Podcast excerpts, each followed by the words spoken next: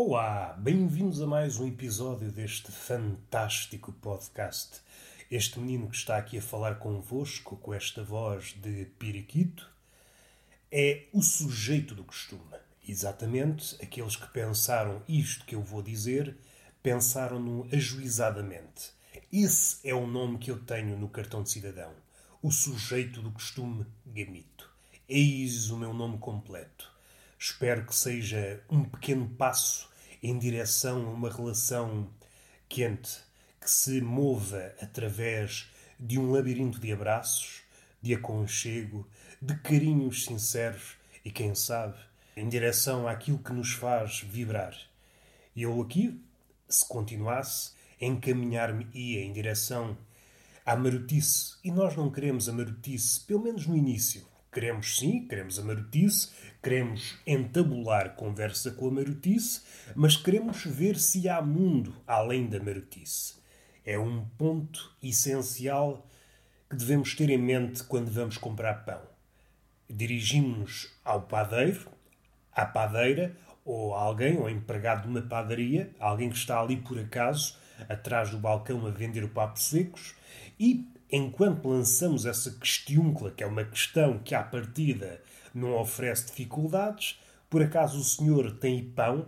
Por acaso a senhora não me desenrasca aí uma carcaça?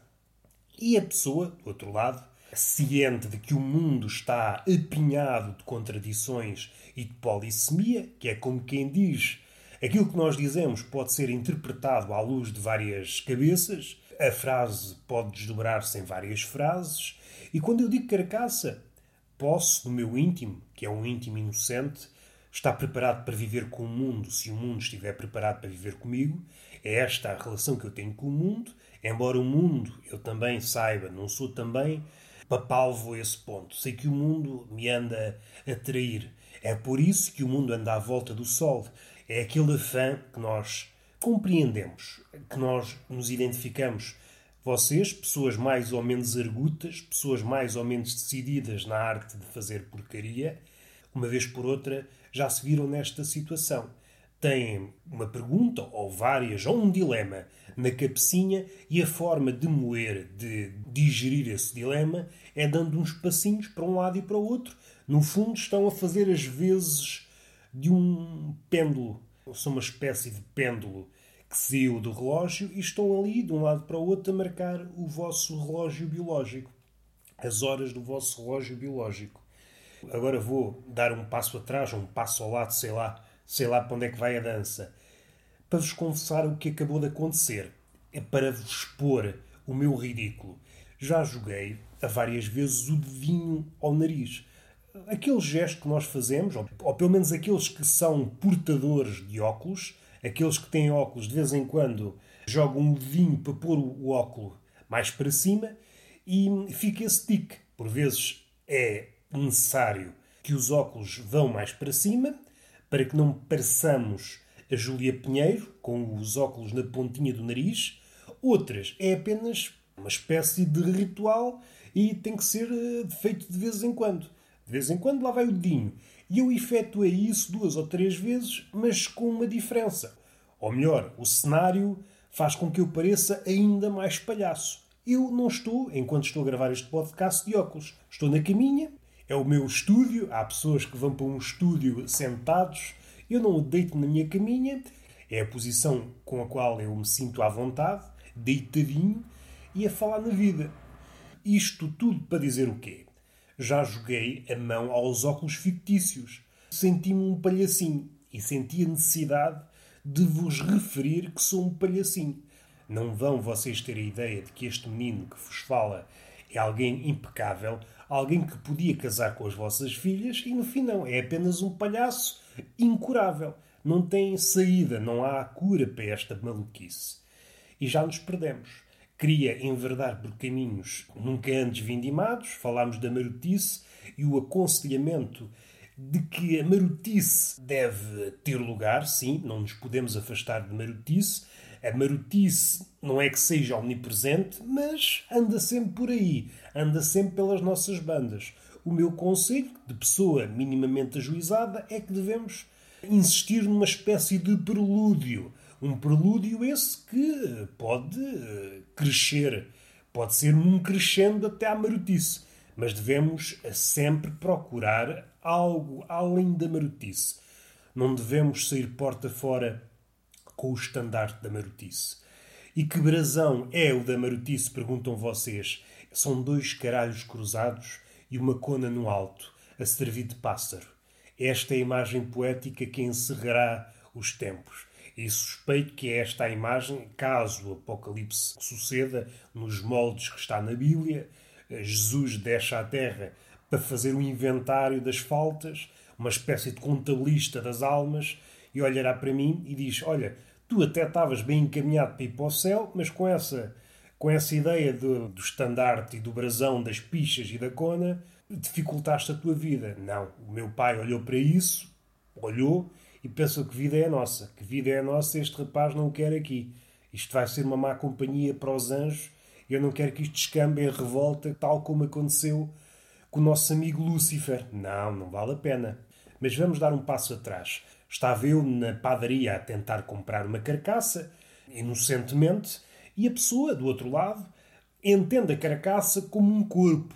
E aqui é que as coisas se complicam, ou não.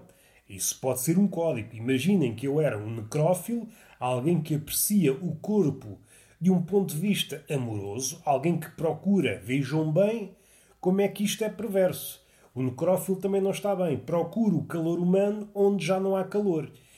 E desse ponto de vista, é alguém, é um romântico. É um romântico na sua acessão mais pura da palavra.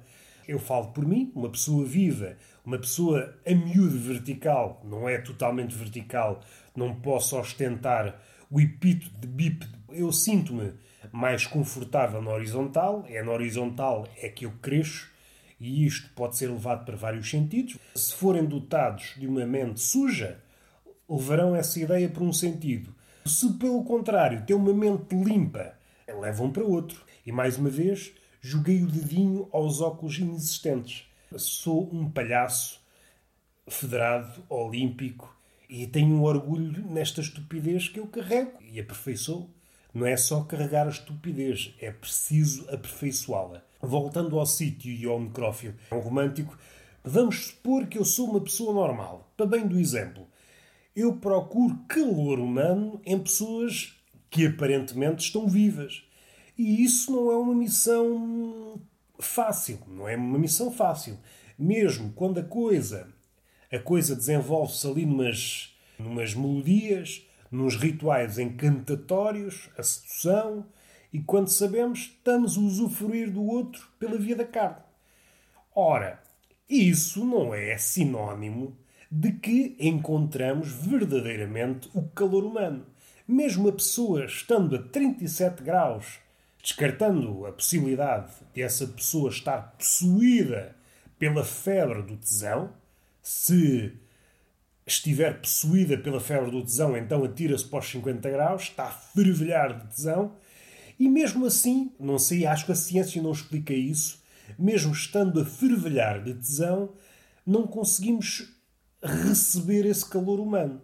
Não sei se é uma falta nossa, não sei se é uma falta da física. Há as leis da física que governam tudo, mas se calhar não governam esta troca de calor.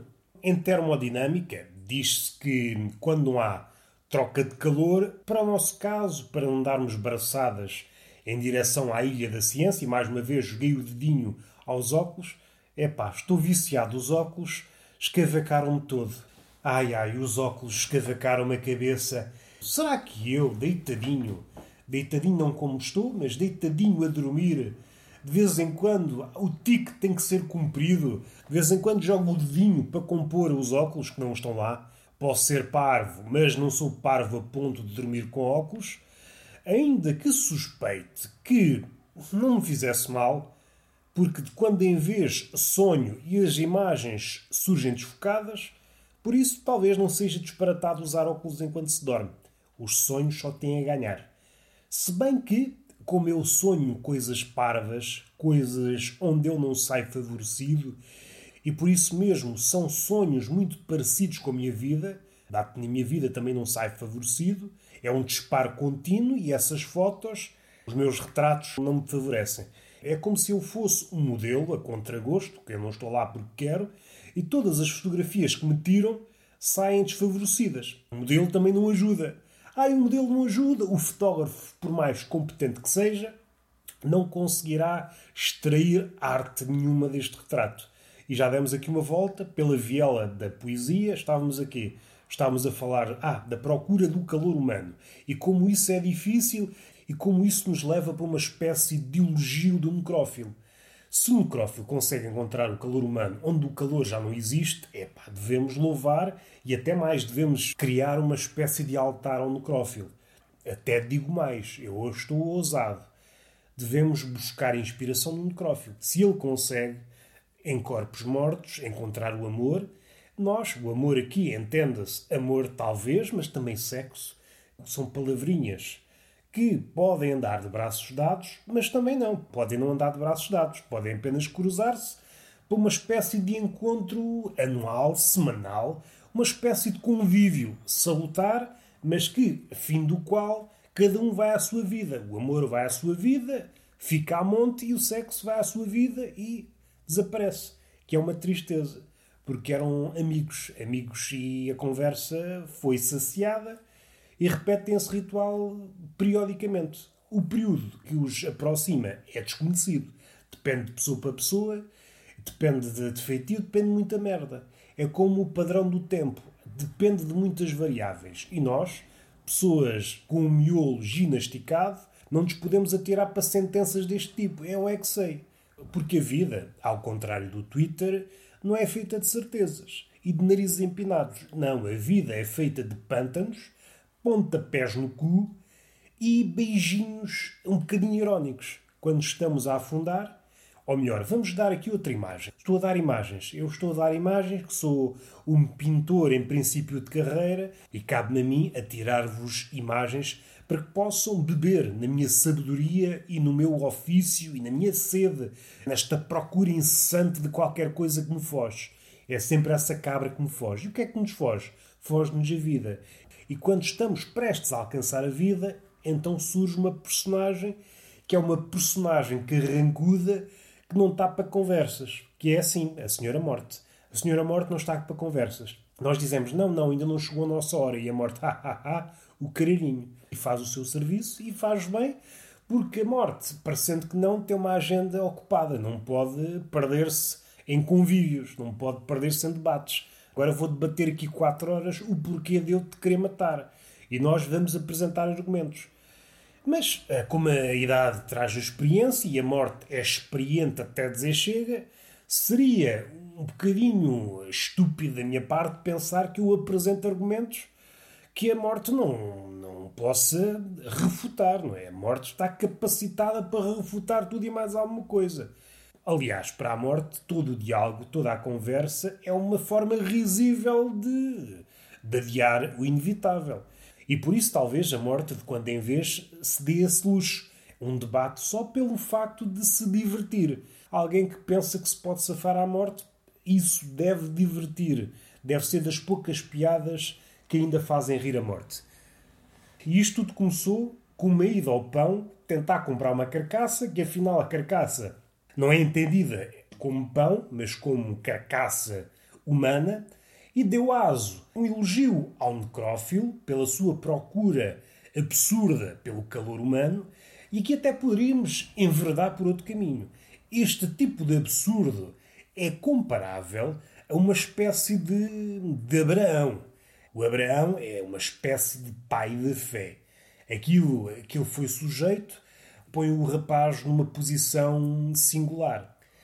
O que eu quero tocar em Abraão, não toco no propúcio, porque em princípio já não o tem. O que eu quero é uma coisinha, esta ideia de que pôr o selo divino num determinado ato vil transforma as coisas. Algo que, algo que numa situação normal era um acontecimento horrendo, com o selo divino, autenticado pelo Senhor, torna-se em algo, algo puro. Não é a palavra, mas algo belo, algo imaculado. E esta ideia foi transportada ao longo dos séculos, ao longo dos milénios, deturpada como só o homem o consegue. Cada século é filho e é pai de deturpações. Disse bem deturpações. Ok. Vou partir do princípio que disse bem. E é uma sucessão de novos ajustes, novos equívocos, e aquilo que inicialmente era uma coisa, no fim de contas, é outra. Mas a ideia essencial acho que mais ou menos se mantém. E não era por aqui que eu queria ir. Eu só queria falar. Eu só queria comprar pão. Falei do necrófilo, falei de coisa. Isso faz algum sentido? Faz algum sentido? Não faz. Não faz. Mas se calhar faz mais sentido do que ter um podcast de conversa em que convidamos alguém e esse alguém não consegue dizer três ou quatro palavras juntas, sem recorrer a muletas, tais como tipo, sei lá, ya, mas ya. Este o masiá, masiá assim junto parece quase uma palavra indígena, mas ya, é uma coisa que me leva a pensar muita coisa. Ou melhor, leva-me a matutar. O matutar, que é como quem diz, é um pensamento patrocinado pelas batatas matutano. É isso é que é matutar. Pensamos enquanto petiscamos Ruffles ou Lace. É isso é que é matutar. Estava aqui a pensar, mas já, o mas, assim a traço grosso, é uma espécie de asterisco. Nós estamos a dizer qualquer coisa, chegamos ao mas e pomos ali qualquer coisa que refina aquilo que acabámos de dizer. Uma espécie de asterisco, uma espécie de nota, uma espécie de exceção. Então não faz sentido. Então dizemos uma coisa e depois dizemos mas e há. Mas e há. Dizemos uma adversativa, mas e depois e há. Para dizer sim, acabámos de dizer isso, mas e há. Aquilo que acabámos de dizer está certo concordo com aquilo que acabei de dizer, não tem exceção nenhuma, mas está tudo certo. E não faz sentido. Estamos todos comidos dos cornos. Não tenho palavras para adjetivar o que eu sinto ao ouvir alguém que não se consegue expressar. Alguém que anda de muleta em muleta como se a língua dela fosse baleada e anda ali a arrastar-se, tipo, já, género, mas já, já, sei lá, e depois, quem pergunta não sabe bem o que está a perguntar e quem responde também não sabe bem o que está a responder. Embora não possa dizer que não sabe, porque isso conferia um grau à reputação, sobretudo se a pergunta estiver na área de, de operação dessa pessoa. Estou a falar no abstrato, mas posso dar um exemplo. Imaginando que a pessoa é uma ilustradora ou é um cineasta e a pergunta vem no sentido de cineasta famoso um cineasta que toda a gente devia conhecer. A pessoa, na cabecinha dela, sabe que não conhece assim o cineasta por aí além, mas não pode dizer que não conhece, então dá a resposta vaga. Ah, sim, gosto é porque há. Yeah. Mas há. Yeah. É isto. E as conversas resumem-se a isto. É este nada, este nada repetitivo, só me dá vontade de sair à rua com umas cuecas e dizer a quanto é que está o magno. É isto que me apetece dizer. Quando chega a esta altura da vida, e esta altura do podcast, em que eu não sei como é que hei de abordar as coisas, vem-me sempre à memória um discurso muito bonito de um mimo, que é o seguinte. Emociono-me sempre. Já é a milésima vez que me recordo, mas emociono-me sempre. Foi um discurso muito tocante. Vamos respirar fundo.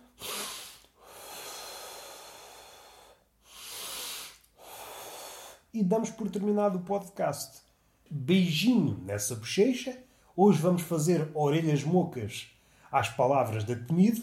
Nós queremos é propagandear o amor, nós queremos ser paladinos do carinho, nós queremos promover o calor humano, nós queremos promover o calor humano, não pode ser só atear fogueiras e atirar bruxas para cima delas para ver, olha, afinal ardem, não sabia.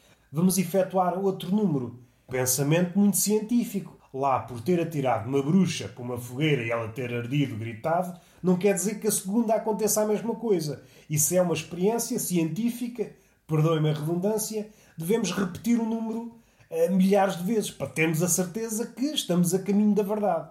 E então ardem mil bruxas em nome da ciência, que é uma coisa engraçada, parece um contrassenso, mas nós estamos aqui é para a galhofa. Nós estamos aqui é para a galhofa, estamos aqui é para procurar a senda do calor humano. Espero que estejam mais quentes, mas isso traz um veneno. O calor, em tempos de calor, pode não ser muito bem recebido. Vocês imaginem-vos todos desnudos, com as pendurezas ao léu, em casa, a ouvir este podcast com a necessidade de receber ensinamentos, aquilo que falta na vida, vocês já saíram para o mundo exterior e perceberam, não, o mundo exterior não tem os ensinamentos necessários para me tornar uma pessoa melhor, e a vossa última hipótese é recorrer a este podcast. Pensam, se calhar já não muito bem, de saúde, vou extrair sumo deste podcast, o túnel de vento, e façam um favor de pôr estrelinhas no Spotify e cometas no iTunes. Vocês perceberam? Foi uma tentativa de graçola. Não me ofendam, por favor, não me quer chatear. Vocês é que perdem. Chateiam-se, eu chateio nós chateamos e às tantas a vida é apenas conjugar o verbo chatear. Ganhamos alguma coisa com isso? Não ganhamos. Se é para conjugar um verbo, ao menos conjuguemos o verbo fornicar. Saímos todos, saímos todos mais alegres da conjugação. Uf, eu já me passei, já me passei, vocês fazem-me assim. Eu não sou assim, eu não. Eu, em dias de festa, sou um pisa-papéis. Vocês irritam-me, transformam-me neste bárbaro. Vale a pena? Vale a pena. O que é que vocês gostam em mim? Gostam que eu seja um pisa-papéis. E aquelas pessoas recorreram a este podcast com vista a colher o fruto da sabedoria, espero que limpem esses beiços. Vocês estão todos cagados, parecem putos. Limpem-me esses beiços, limpem-me essas barbas. Estou aqui a acabar e a lembrar-me de merdas. A vida é assim. Nós queremos acabar. Eu quero acabar a relação, mas não. Tu fazes-me tão feliz. Então deste outra vez e vamos a caminho da felicidade. E é um sentimento que se repete. Queremos sair, mas também queremos pudanga. Mas eu não quero ir por aqui. Devido à pandemia, essa coisa que anda por aí, segundo ouvi dizer, parece-me que o advento das barbas desapareceu. Parece que a dinastia dos barbudos feneceu. Até custa dizer este verbo, fenecer. Fenecer. Vou repetir outra vez. Fenecer. Parece que a dinastia dos barbudos feneceu. A dinastia dos barbudos sucumbiu para dar lugar a outra. Saímos a ganhar ou não saímos? Não estou em condições de dizer tal coisa. Apenas estou em condições de vos indicar a próxima dinastia, que é a dinastia dos bigodes. Ninguém estava à espera. Ninguém estava à espera. Talvez porque os barbeiros não facultem o tratamento da barba, o pessoal passou-se, vou fazer a barba e vou deixar um bigode. Uma espécie de lembrança para recordar que em tempos a minha face era morada de, de uma farta barba. O aparecimento do bigode. Há tanto bigode por aí, seja em mulheres, seja em homens, há bigodaça farta. E isto alegra-me. Desapareceram as barbas, graças à pandemia, e apareceram os bigodes. Quem é que havia de esperar isso? Ninguém. Nenhum profeta, seja um profeta do mal, seja o um profeta da estupidez, conseguia prever essas coisas. Ninguém. E eu sinto-me feliz. É uma felicidade comedida, não é aquela felicidade espalhafatosa que nos faz sair à rua com um roupão a dizer ai, ai, ai, ai, ai, roubar uma bilha do gás. Não é essa felicidade. Até porque não é a felicidade que serve de legenda a esse quadro. Alguém que sai de robe, de roupão para a rua a gritar qualquer coisa sobre a bilha, não é uma pessoa que esteja feliz. Mas pronto, quem somos nós para engaiolar a ideia de felicidade num quadro? Não. A felicidade vem em vários sabores e nós temos que deixar as pessoas serem felizes à vontade, com ou sem roupão. E já nos alongamos. O beijo está dado, ainda que temido tenha franzido o nariz, arrebitado a beiça. A vida é assim. Nós temos que arranjar condições para que o amor e o carinho e o calor humano prospere. Não pode ser só frieza, não pode ser só gelo. Não, não. Temido, tem que haver calor. Findo este à parte do beijo, vamos para aquilo que termina este podcast, que é a palmada didática numa das nádegas. Vamos? Estão disponíveis para receber a palmada? Estão disponíveis para receber o ensinamento?